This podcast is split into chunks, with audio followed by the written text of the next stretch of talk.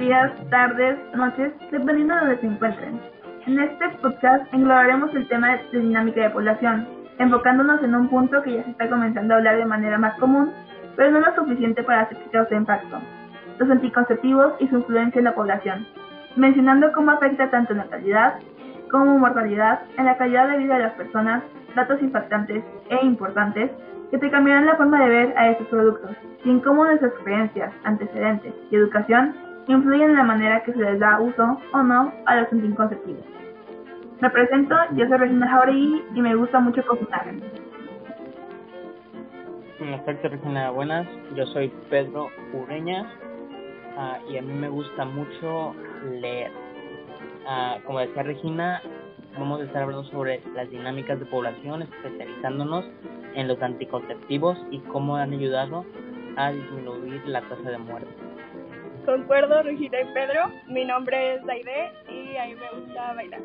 Pues hola, muy buenas compañeros. Yo soy Enrique Camacho y a mí me gusta perder el tiempo. Bueno. ¿Y cómo lo pierdes? Pues mm, no sé, no hago nada en todo el día, pero gracias por la pregunta. Prosigamos. Ok. Eh, mi compañero Quique, quien se acaba de presentar, comenzará explicándonos de su influencia en la, en la natalidad. Hola Quique. Hola Regina y un saludo para todos aquellos que nos escuchan. Pues yo les daré una breve plática acerca de la natalidad y cómo es que podemos relacionar esto con los métodos anticonceptivos. Empezaré dando unos datos y cifras en México y su natalidad. Pues bueno, a lo largo de los años, México ha tenido grandes cambios en su tasa de natalidad, ya que solamente ha bajado desde antes de 1950, siendo los últimos cuatro años, en 2016, con un 18,25%, 2017 con un 17,95%, 2018 con un 17,60%. Lo que se puede atribuir con esto es que cada vez más, mientras pasan los años, las mujeres y los jóvenes en general han decidido utilizar los métodos anticonceptivos que se recomiendan para evitar el embarazo. Y yo creo que eso es bueno, ya que se ve que nuestro país está atendiendo las medidas de prevención que se recomiendan para evitarlo. No solo esto, sino que también los métodos anticonceptivos, como mencionará mi compañero Pedro, sirven para evitar las enfermedades de transmisión sexual. Ahora bien, si la tasa de natalidad sigue bajando, ¿a qué punto es el que llegará o cuáles serán las consecuencias que, habrían en nuestro país? Porque claro, todo esto al principio puede parecer muy bueno, ya que no habrá sobrepoblación. Pero ¿qué pasaría si llega a un punto como en otros países? Por ejemplo, Japón, que puede llegar a un punto en que no habrá personas jóvenes, porque actualmente muchas de las personas que habitan ahí son de la tercera edad. Y por si ustedes se preguntan a qué me refiero con esta situación de Japón, pues les explico.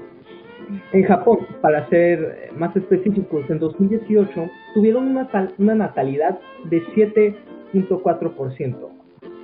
Si hacemos una comparación de este país con México, veremos que la diferencia es de un poco más del 10%. Dicho esto, está claro que la natalidad en Japón es demasiado baja. Y atribuido a esto se han hecho demasiadas estadísticas en las cuales Japón es el país más longevo. Y esto quiere decir que es el país en el que la mayoría de su, población son personas de la tercera edad. La situación ahí se está poniendo complicada, ya que, como mencioné, hay más personas ancianas y se están quedando sin personas jóvenes. Y ahora, si ponemos a México en esta situación, siendo un país tercermundista y sabiendo las malas decisiones que ha tomado en los últimos años, ¿qué sería lo que pasaría en nuestro país? tendremos que ver qué es lo que sucederá y si es que en algún momento la tasa de natalidad vuelve a subir. Y pues bueno, básicamente eso es todo lo importante que les podría contar. Pero no olviden que siempre es mejor investigar mucho más para dominar el tema, dominar mejor el tema. Los dejo con mi compañero Pedro Ureña, que les hablará del otro extremo de esta plática, la mortalidad. Nos vemos luego. Por cierto, Pedro, hoy te veo muy pachazo. Muchas gracias, que ah, antes de que, empiece con el tema de mortalidad, es muy interesante lo que dijiste acerca de la comparación con Japón. Y ya que tú investigaste eso, ¿tú crees que sea un futuro posible para México? Eh, El hecho de reducir tanto ah, las ganas de tener hijos, de tener familia, ¿lo es posible? Pues eh, viendo las estadísticas, eh, es en efecto mi, mi estimado, ya que como comenté desde estadísticas antes de 1950, la natalidad solamente ha bajado. Eh, vi una tabla en la que aparecía desde 1950 hasta el 2018 y ahí no hubo ningún año en el que aumentó la natalidad y solamente bajando, bajando, bajando. Y pues sí, como digo, puede que llegue un punto en el que vuelva a aumentar un poco porque está disminuyendo demasiado, pero pues sí se da la, la posibilidad, claro. De hecho, este, hablando un poco con- de eso de Japón, no sé, no sé si han escuchado de China que se quedaron sin mujeres por eso de, pues ya saben, ¿no? Como que la sociedad que la mayoría nada más quería hombres y también puede ser como un problema para, pues eso, Ah, ya, la ya. población de China.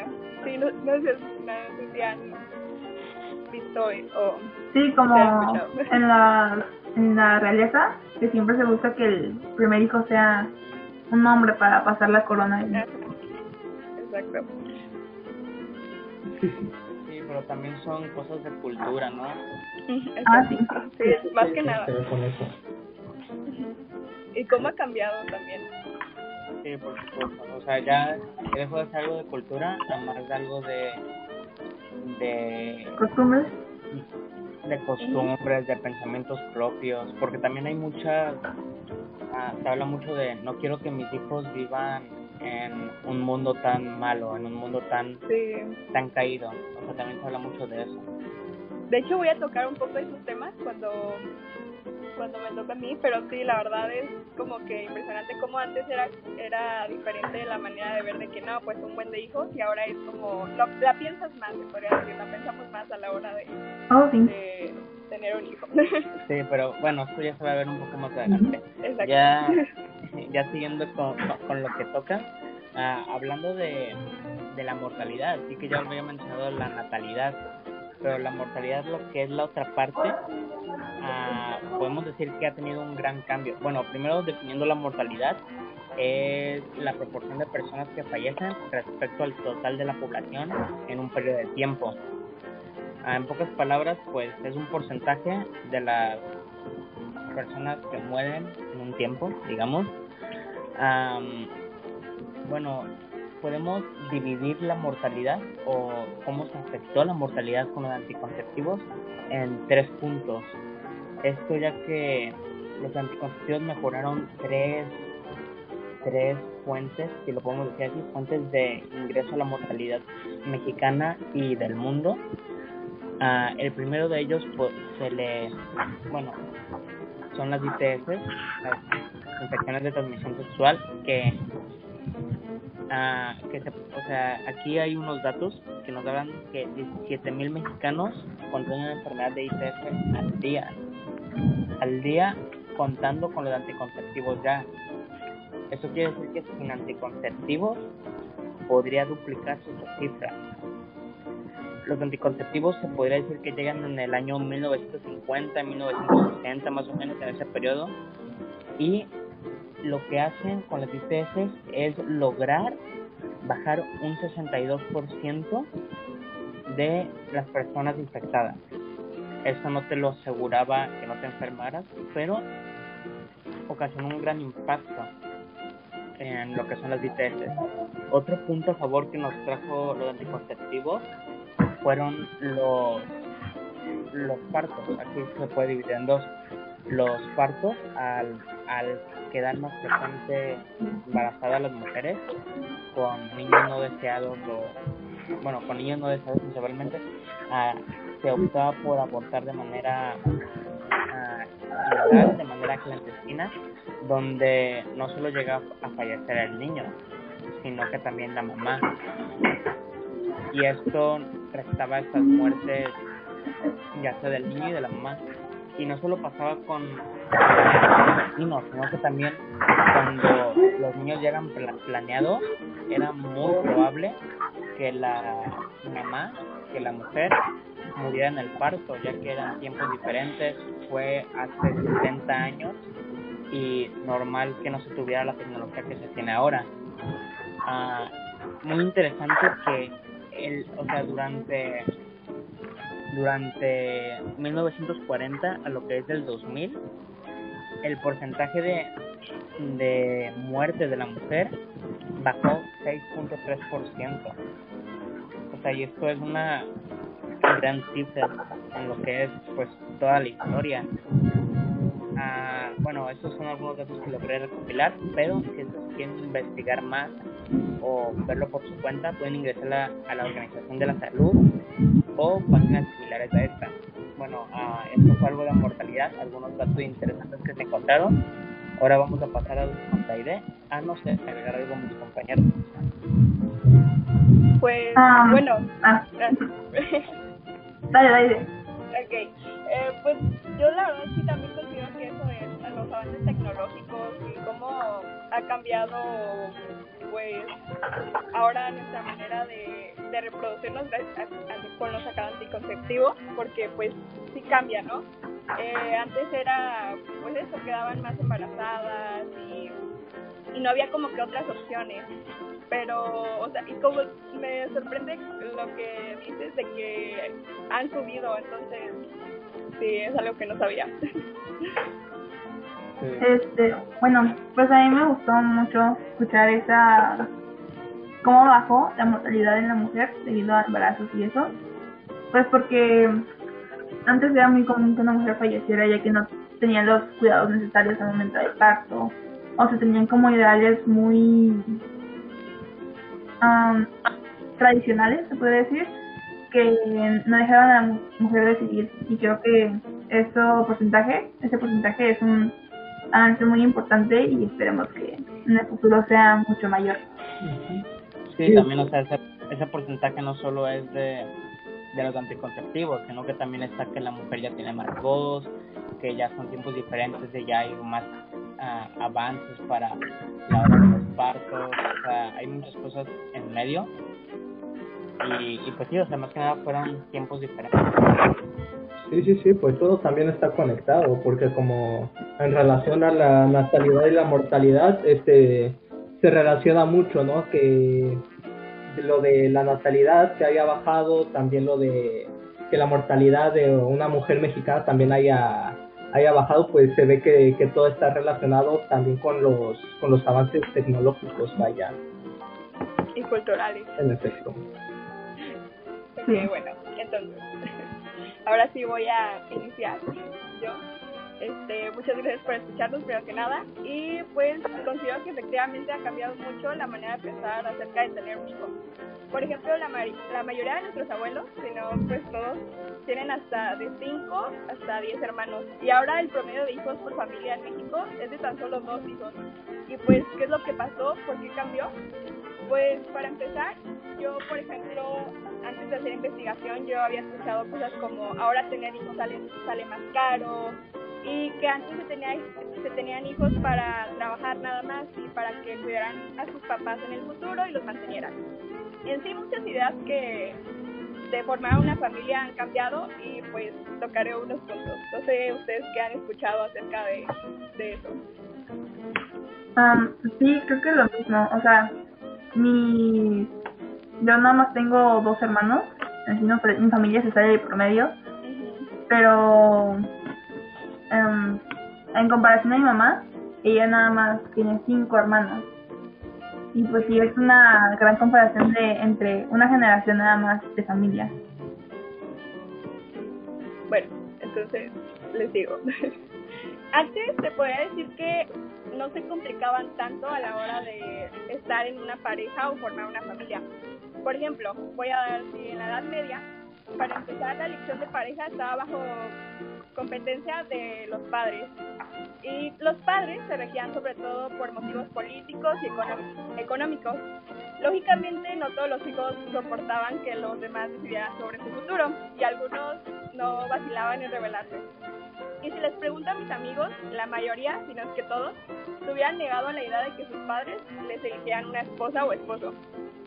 en general a las mujeres se les educaba para cumplir los deseos de sus padres y pues se les educaba también para ser unas buenas esposas. Eh, claro, algunas rebeliones han surgido, han surgido por este tema, pues desde ya hace varios siglos se han visto a lo largo de la historia como ahora, eh, ahora lo conocemos del feminismo que no hablaré muy a fondo del tema, pero las diferentes olas que han tenido el feminismo han ayudado a muchas ideas sobre las diferencias de los géneros y pues ahora cambió bastante y las mujeres ven más por sí mismas pero esto tiende a exagerarse. Y bueno, no lo llamaría como exageración, porque cada quien tiene su opinión. O sea, cada quien tiene una opinión de que si es una exageración como ahorita están las feministas o está todo bien. Pero bueno, este, algunas de las razones por las que ya las jóvenes y adultas no quieren quedar embarazadas a tan temprana edad como la sociedad lo tenía planteado antes, es porque vemos más panoramas y pues más como por nosotras mismas. Eh, por ejemplo, cosas como, ¿y si después del embarazo voy a quedar gorda o me van a salir estrías o no voy a poder, o no voy a tener tiempo para cuidarlo? Te vas planteando antes de quedar embarazada. Sí, muy interesante, muy interesante. No sé si sepan ustedes, o sea, porque por ejemplo aún hay países así, por ejemplo, no sé, no sé si sepan del caso de India, por ejemplo, porque pues, también es el país más poblado, ¿no? Del mundo, para empezar. Eh, luego, por ejemplo, ahí sigue con esa, con, tienen estas ideas de que eh, los adultos son los que escogen los esposos, las esposas, de que quedar este, casados a temprana edad, incluso este creo que es ahí que hacen intercambios de que por ejemplo este la mano de su hija por este tanto ganado por unas que serán cinco vacas por ejemplo. Y luego por ejemplo ahí por ejemplo tienen hacen de malos tratos hacia la mujer y muchas mujeres pues para empezar o sea ahí apenas está como empezando la rebelión porque sigue siguen teniendo ese, esa mentalidad y más que nada pues también es pues por todo esto de su cultura, ¿no? Sí, en México ya hemos... Ah, perdón, perdón. No, no, está bien, David. No, no. Ah, bueno, pues sí, en México sí hemos visto que ha cambiado, entonces eso sí como que hay que agradecer, aunque muchos dicen que de repente tenemos una generación muy, pues eso, que no soportamos muchas cosas, algunas cosas sí, pues las tenemos que ver por el lado positivo. ¿Qué decías, Pedro? Ah, sí, que ahorita lo mencionabas, que en la Edad Media, o sea, era mm, cuando era el momento más crítico de alguna manera, que solía ver esto, y me recordó mucho a la película de Valiente. O sea, tiene todo, todo el contexto. Sí, de hecho, nos lo, nos lo plantean bien en esa película porque pues sí, eso, el padre que, que estaba según compitiendo por quien tomaba la mano de su hija. ¿Tú, Regina, querías agregar algo? Ah, sí. Este, bueno, pues a mí me gusta más ahora que podemos tener voz en el momento de aprender esas cosas. Porque pues al final de cuentas somos las que sufrimos los cambios. Bueno, no sufrir como tal, sino las que pasamos por los cambios. Y pues debemos de poder decidir y creo que nadie debe ser juzgado por las decisiones que tome. En opinión personal, me gustaría tener máximo tres hijos, pero creo que sí influye mucho cómo he sido educada, ya que me gustaría tenerlos una vez que me encuentre en un ambiente económico y familiar estable y que esté segura de que pueda darle una vida de calidad. Y pues cuando uno es joven no es capaz de actuar de una manera razonable, pero por eso es necesario siempre tener un guía profesional.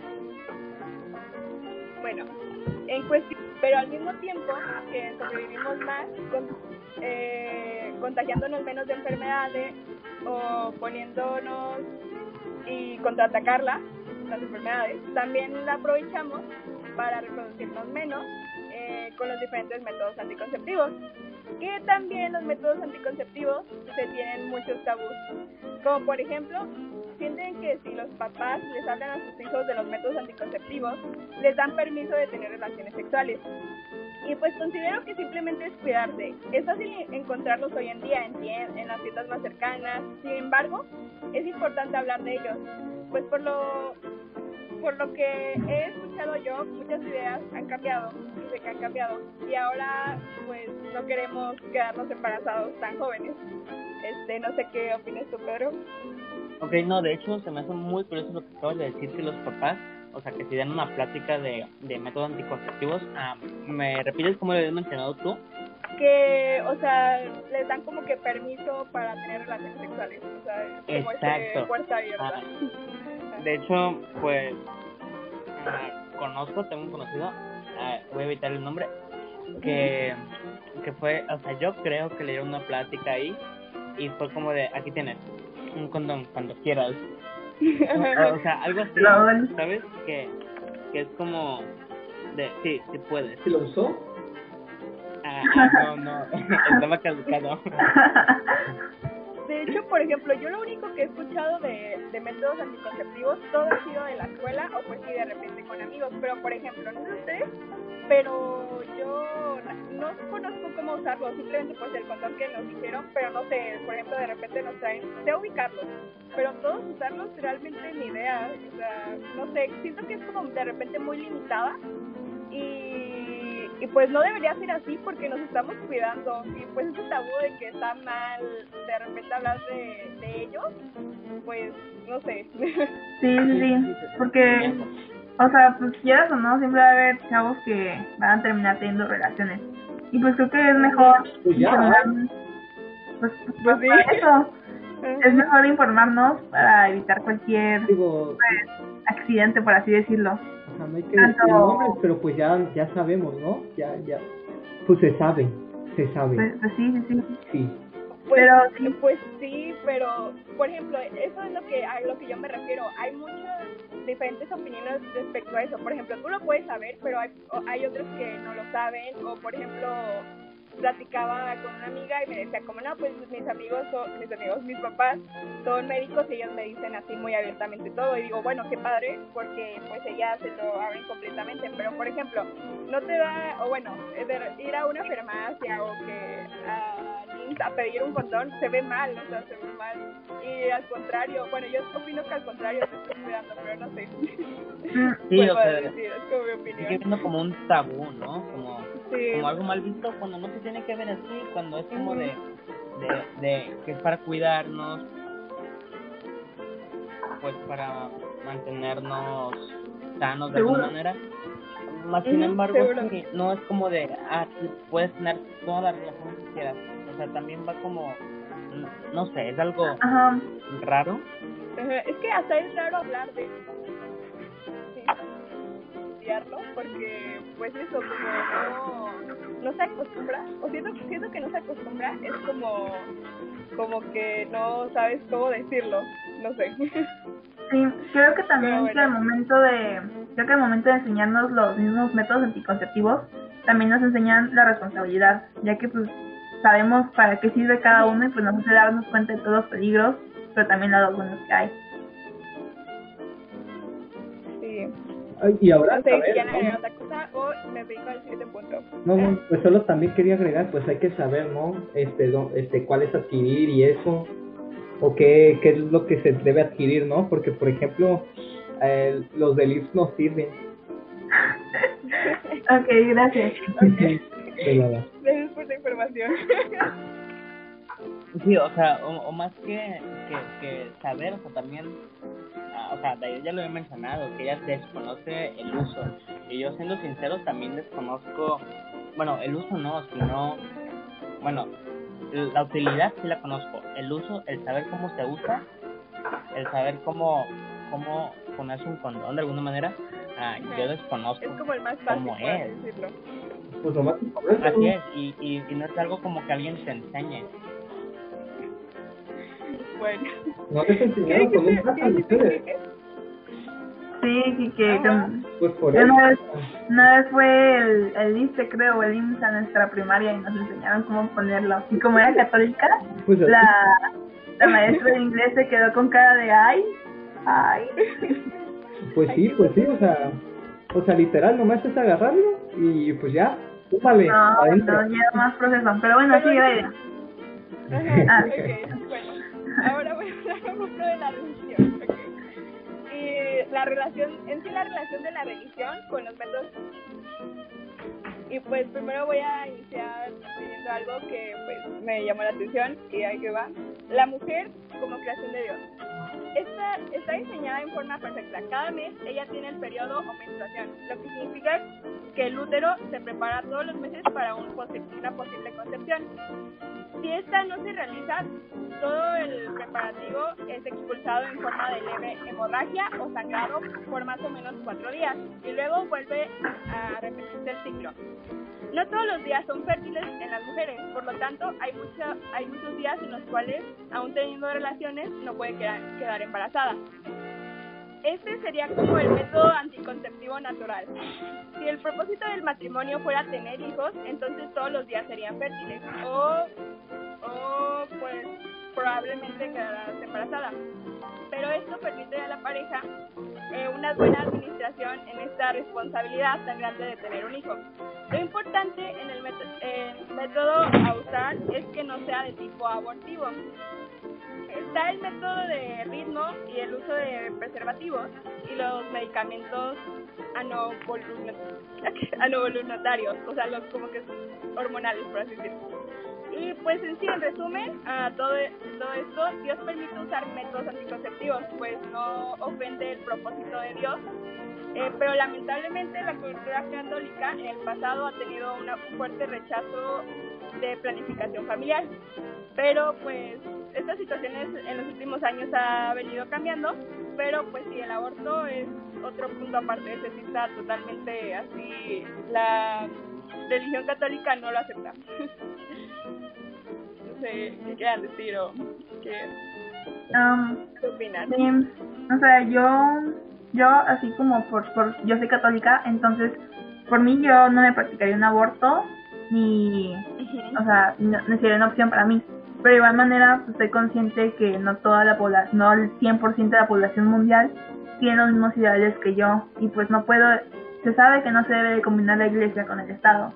Y pues no podemos exponer nuestras creencias católicas para prohibirle ese beneficio, derecho a, a las mujeres, básicamente. Sí, de hecho en la, en la religión está como muy, o bueno, no no se habla mucho de eso, hasta sientes que hablar de, de estos temas es como pecado, pero pues la, la, o bueno, lo que yo leí, investigué, pues que no, pues realmente sí, sí tienen como esta abertura, por así decirlo, y pues sí, por eso me llamó la atención y quería así decirlo. Sí, de hecho es muy interesante. Sí, no, de hecho sí es muy curioso porque aunque la religión lo permita, es como que hay un grupo de personas muy arraigadas, muy, se me fue la palabra correcta, pero, pero que sí, que no permiten ni los métodos anticonceptivos, aunque tú ya lo hayas dicho que está permitido por la religión, eh, está, raro, o sea, está muy raro porque se me ha tocado conocer, yo también soy católico y se me ha tocado conocer a personas que sí son muy arraigadas y, y, no lo ven bien. Por eso, de hecho, como que recalqué mucho eso de que a, a lo largo del tiempo ha cambiado, realmente ha cambiado. Porque por ejemplo no sé si de que Adán y Eva que, que eran como que ya como que eran hermanos no por así decirlo. Y pues ahora con el paso del tiempo se o sea como lo tienen estructurado es que ha cambiado la manera de ver esto. Cómo se llama cómo se llama cuando el incesto familiar ajá el incesto es una palabra. Y ahora dicen como en la Biblia ah, hay escritos que dice ahora que es como que ha cambiado por eso, por la sociedad y por el orden de las cosas. Y pues sí, son cosas que han cambiado y pues yo considero que pueden cambiar. Pero sí, yo también, por ejemplo, cuando vi que, que los anticonceptivos pues sí se permitían, y pues sí, o sea, tienes razón, eh, hizo el natural, por así decirlo, o sea, hay un anticonceptivo natural, porque no hacer anticonceptivo? No ponerse o pues usar los anticonceptivos que son pues eso, creados por nosotros. Sí, o sea, es muy interesante. Yo no, yo, yo desconocía desde esto, pero, o sea, porque yo me crecí con una, bueno, yo iba con Regina en la primaria, que era una primaria católica, y pues creces con monjas y y, digamos que no son las más jóvenes, tienen también una, una cultura un poco más arraigada y sí, o sea, eh, eh, o sea, te pintan la religión muy diferente. Sí, de repente de repente sí, y es difícil, bueno, esos temas de repente son medio polémicos, o sea, yo siento como que muchos, hay muchas ideas pues, pero sí, eh, yo considero que tiene abertura, y si no la tuviera, pues, pues no sería lo que es ahora, entonces no sé. Sí. Bueno, entonces ya para terminar, voy a hablar un poco de ahora cómo, bueno, no de ahora, sino de antes, cómo tener hijos era más natural. O sea, cosas como, por ejemplo, si tenías, un, si ibas a dar a luz, era en donde, pues donde sentías que iba a salir, por ejemplo. Y, y ahora con el cambio de la tecnología, hasta puedes saber qué género va a ser tu bebé, una próxima, una próxima, uh, pues eso, decía que va a nacer y incluso pues si va a tener un, un inconveniente al nacer.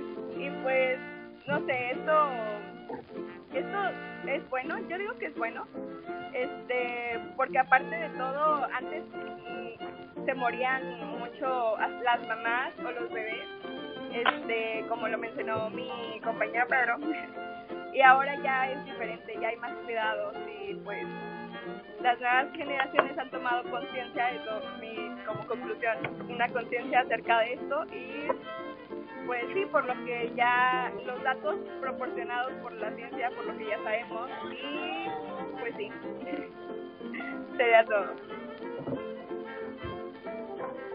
Ah, algo que quisieran agregar ustedes. Um, pues de mi parte no, creo que todos lo hemos dejado muy claro en este momento. Muy completo. Muy bien. Entonces, muchas gracias por escucharnos. Los dejo con mi compañera Regina, quien tratará el tema de los tipos de anticonceptivos, sus funciones y los más apropiados según tus necesidades.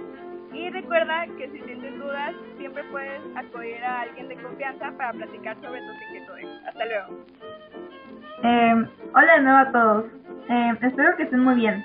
Yo estoy muy feliz de hablar con ustedes una vez más. A lo largo de este podcast hemos mencionado mucho cómo ayudan los anticonceptivos, pero probablemente no conozcan la gran variedad que hay y su clasificación.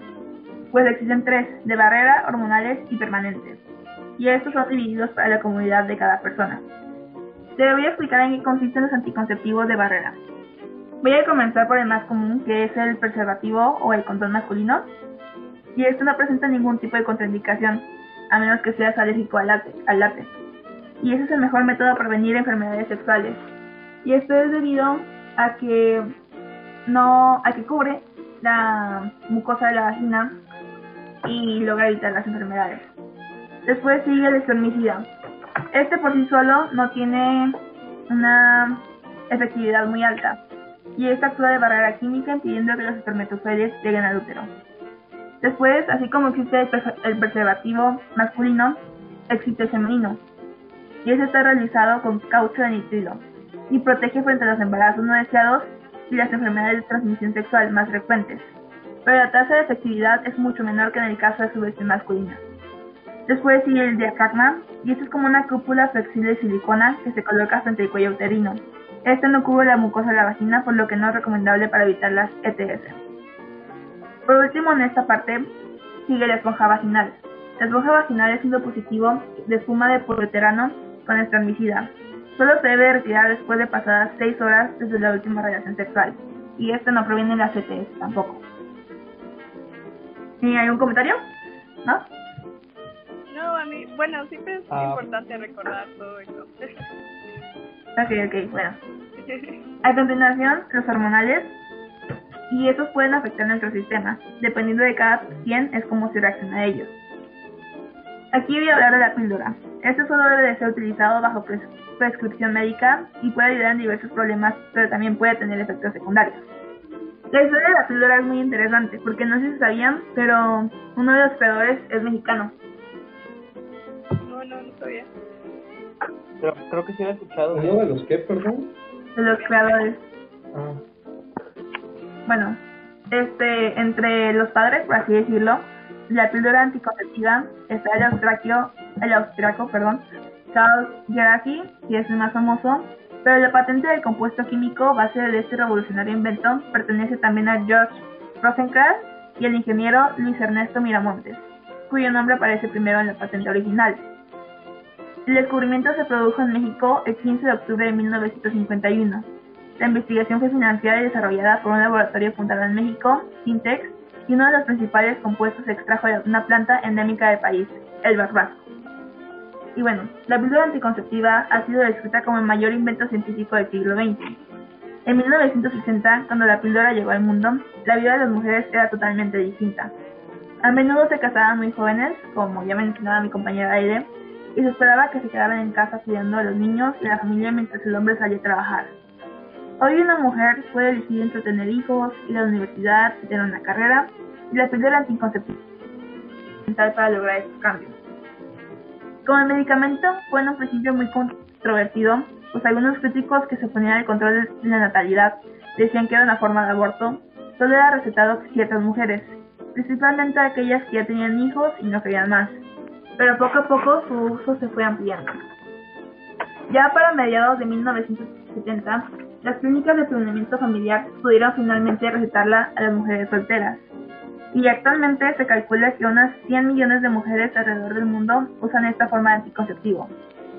La píldora, la píldora anticonceptiva fue liberadora para ambos sexos.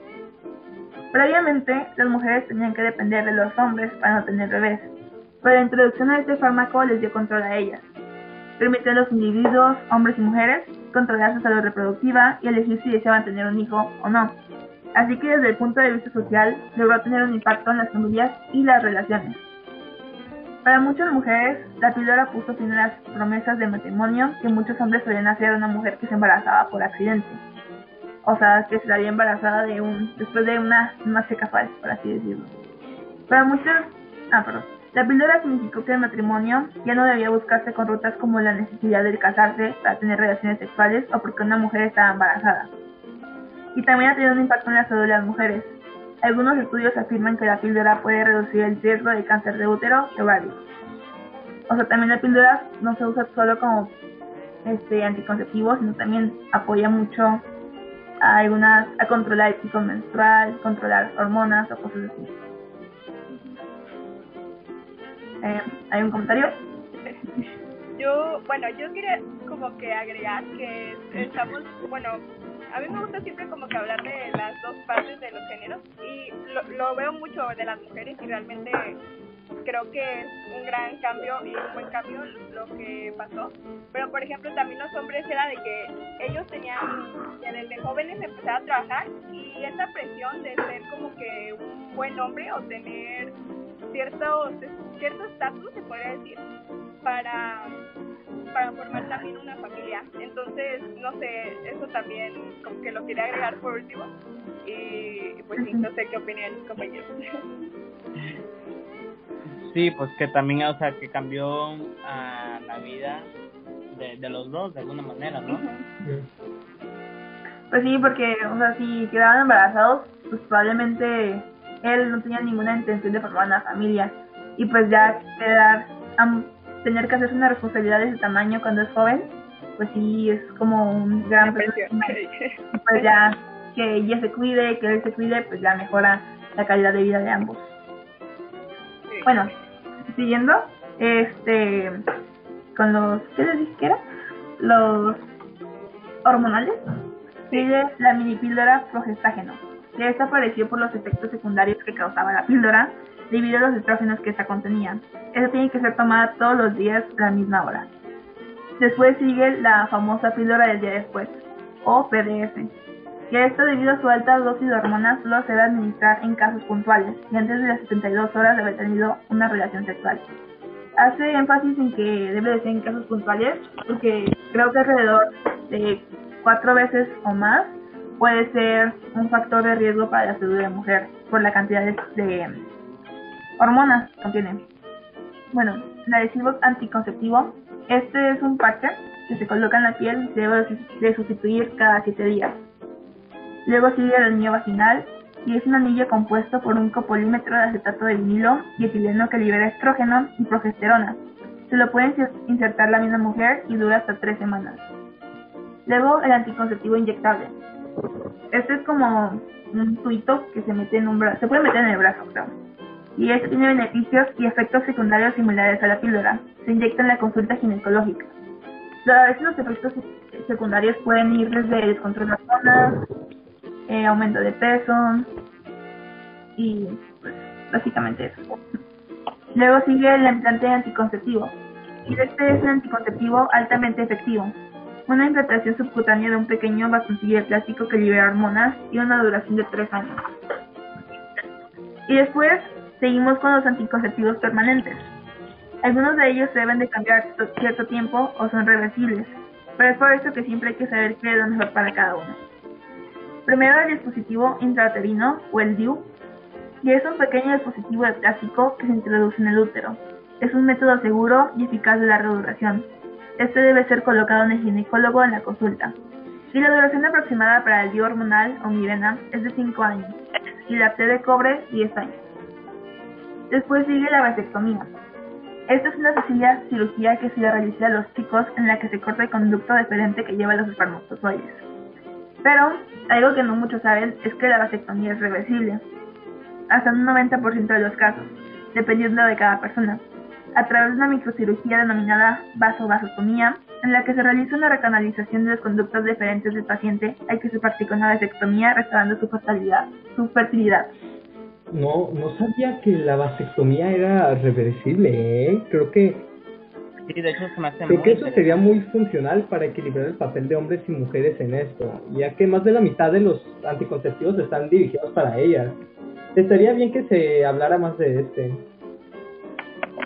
De hecho, sí, tienes mucha razón, compañero Kike, porque actualmente se está tocando de que, bueno, normalmente muchos hombres tienen la excusa de que no quiero usar condón porque no se siente el mismo placer, no siente la misma conexión. y pues no, no es tanto por... O sea, si quieren hacer eso, pues ya deberían de hacerse una vasectomía. O... Sí, de hecho, esa, ah, esa presión, no sé, como de las mujeres, que de repente que las hacen como tomar, tomar como que, pues ya ver lo que nos mencionaste de, de, ay, ¿cuáles eran las de? Las de las hormonas que de repente pues pueden llegar a ah sí la del ya después las utilizas mucho. Entonces ya teniendo o sea eso es como dice aquí que, que también ellos pueden ver esa parte pues ya es como que un gran avance tecnológico que, sí, ha ayudado ¿no? y bueno eh, hay un procedimiento parecido a la vasectomía pero se llama ligadura, ligadura de trompas. Uh, esta se realiza con intervención quirúrgica o por vía endoscópica eso también puede ser reversible, pero las probabilidades de que lo sea son menores a la de hombre y es un procedimiento más caro, tanto ligarlas como el revertirlo, y depende de la persona el porcentaje de efectividad en ambos casos. Y ya por último, los siguientes métodos son los naturales, los más arriesgados, pero los que son los únicos a seguir en algunas religiones. Eh, comenzando por el método de calendario menstrual, que son los días más fértiles de la mujer, se producen el día 15 del ciclo menstrual, si, por ejemplo, hemos terminado la menstruación el día 1, ovularemos entre el 13 y el 15. El problema es que la mujer tenga menstruaciones irregulares. No puede tener como fiable este método. Además, hay días con riesgo aparte de los fértiles. Luego sigue el coito interrumpido, que consiste en retirar el pene antes de eyacular. El problema es que el hombre no lo retira a tiempo y que el líquido preseminal contiene pequeñas cantidades de esperma. Luego, el moco cervical, unos días antes de comenzar la ovulación, el moco cervical se vuelve más elástico. Es una forma de saber nuestro periodo fértil. Último, la lactancia materna. Este habla de que las mujeres que están amamantando no ovulan, ya que la prolactina inhibe este proceso. Si han pasado menos de seis meses desde el parto y si el bebé se alimenta exclusivamente de leche materna, puede servir como método anticonceptivo. Sin embargo, intervienen muchos factores que influyen en su efectividad, por lo que deben valorarse con cuidado. Y bueno, creo que eso es todo lo que yo tengo que compartirles. interesante. Bueno, muchas gracias por haberme dado el tiempo para hablarles sobre esto. Y no olviden que ustedes tienen el poder de decidir cuándo y cómo tener relaciones, poniendo sus límites y respetando los de la otra persona. Y siempre es importante verificar que ambos estén de acuerdo respecto un sí. Estar dudoso, no responder, estar bajo influencia de sustancias o decir no, son razones de dejar la acción para otra ocasión. Cuídense y hablen con quienes tengan más confianza. También les recomiendo que si tienen más dudas sobre qué método anticonceptivo es el más adecuado, puedes acudir, acudir a un sexólogo certificado. Sí, sí, sí. Y bueno, hemos llegado al final de nuestra charla. Ujú, ujú. ¿Tienen algunos, ¿tienen algunos puntos que quieran aclarar, platicar o cosas así? Pues creo que estuvo muy interesante, ¿no? Hicimos, hicimos un buen trabajo. Muy, muy bien, muy bien. Sí, más, Yo pues, bueno, más interesante e informativa para esas personas que, que no conocían. O sea, yo me informé mucho y, y, y pues doy gracias porque es interesante y en algún punto de la vida va a para eso. Oh, sí. yo también espero pues que les haya gustado y que Este-. Quique, yo tengo una duda, o sea, sobre lo que tú hablaste al principio. A ver, dígame, no, no sé si se lo puedo contestar, no, no se crea. Tú dime, tú dime, ¿qué- ¿qué pasó? Este, bueno, ya ves que mencionaste eso de de la natalidad, no, natalidad, ¿no? Sí. Ajá, ajá. Este, y que en México ha ido disminuyendo y pues, pues corremos el riesgo de convertirnos en un país longevo donde la mayoría de las personas sean mayores pues de tercera edad y pues creo que eso se puede ver también en algunos lugares de Europa que las, por eso es que el gobierno le mete tanto le invierte tanto a la educación y te da dinero por tener hijos ahí y cosas así. Yo, por ejemplo, tengo una prima que vive en Europa y creo que cada... Ah, no, en Australia, perdón, en Australia. Y creo que cada dos meses a los papás les dan dos semanas libres del trabajo para que las puedan pasar con sus hijos. Y pues quería preguntarte también, teniendo en cuenta eso, que se invierte mucho más en educación en los países que ya son longevos, quería preguntarte qué tanto afecta la edad de las, de los habitantes económicamente. Eh, hablando, en, es que depende de la situación del país, hablando de qué país, de México. México, sí. Es que está muy complicado aquí, ¿saben? Como mencioné, es un país tercermundista. Y últimamente, han- pues el gobierno, en general, todos han, han tomado decisiones muy, muy malas. Este, lo que están haciendo, pues, es matar a los viejitos, ¿no? Ahorita con, con lo de, se estaba hablando hacerles eutanasia a los pacientes, ¿cómo se dice? que tengan coronavirus, que sean ancianos, se les estaba, había visto que pues se veía eso de que si les hacían Ah, o algo así, para que pudieran salvar mejor a los jóvenes irresponsables que pues, pues como los del TikTok, que, que se sienten este, invulnerables, que son mortales, y pues eso es lo Sí, pero aquí no, es que aquí sí está complicado que hagan eso, de que te inviten, te paguen o te dejen hacer muchas cosas por si vienes a México a, a venirte a vivir, ¿no? Pero como digo, es situación de cada país, pero, pero en México pues sí está, sí está complicado. ese. Muchas gracias, Kike. Pero sí, pues, sí. Bueno, con esto vamos cerrando el capítulo de hoy. Muchas gracias por escuchar. Ah, no sé si mis compañeros quieran agregar algo a la despedida. Um, pues nada, muchas gracias por, escucharnos, lo mismo que dijo Pedro. Y pues esperemos que esto les haya servido un poquito, hayamos aportado algo a su conocimiento sobre el tema y que lo puedan aplicar en su vida y compartirlo con todas las personas que puedan. Y sobre todo tener buena calificación, ¿verdad? Ta- También estaría padre. A ver, estaría muy bonito. Bueno, que siga pasándola bien, profe. Y pues nada. Los que lo van a escuchar. Bye. Bye, bye. Adiós. Hasta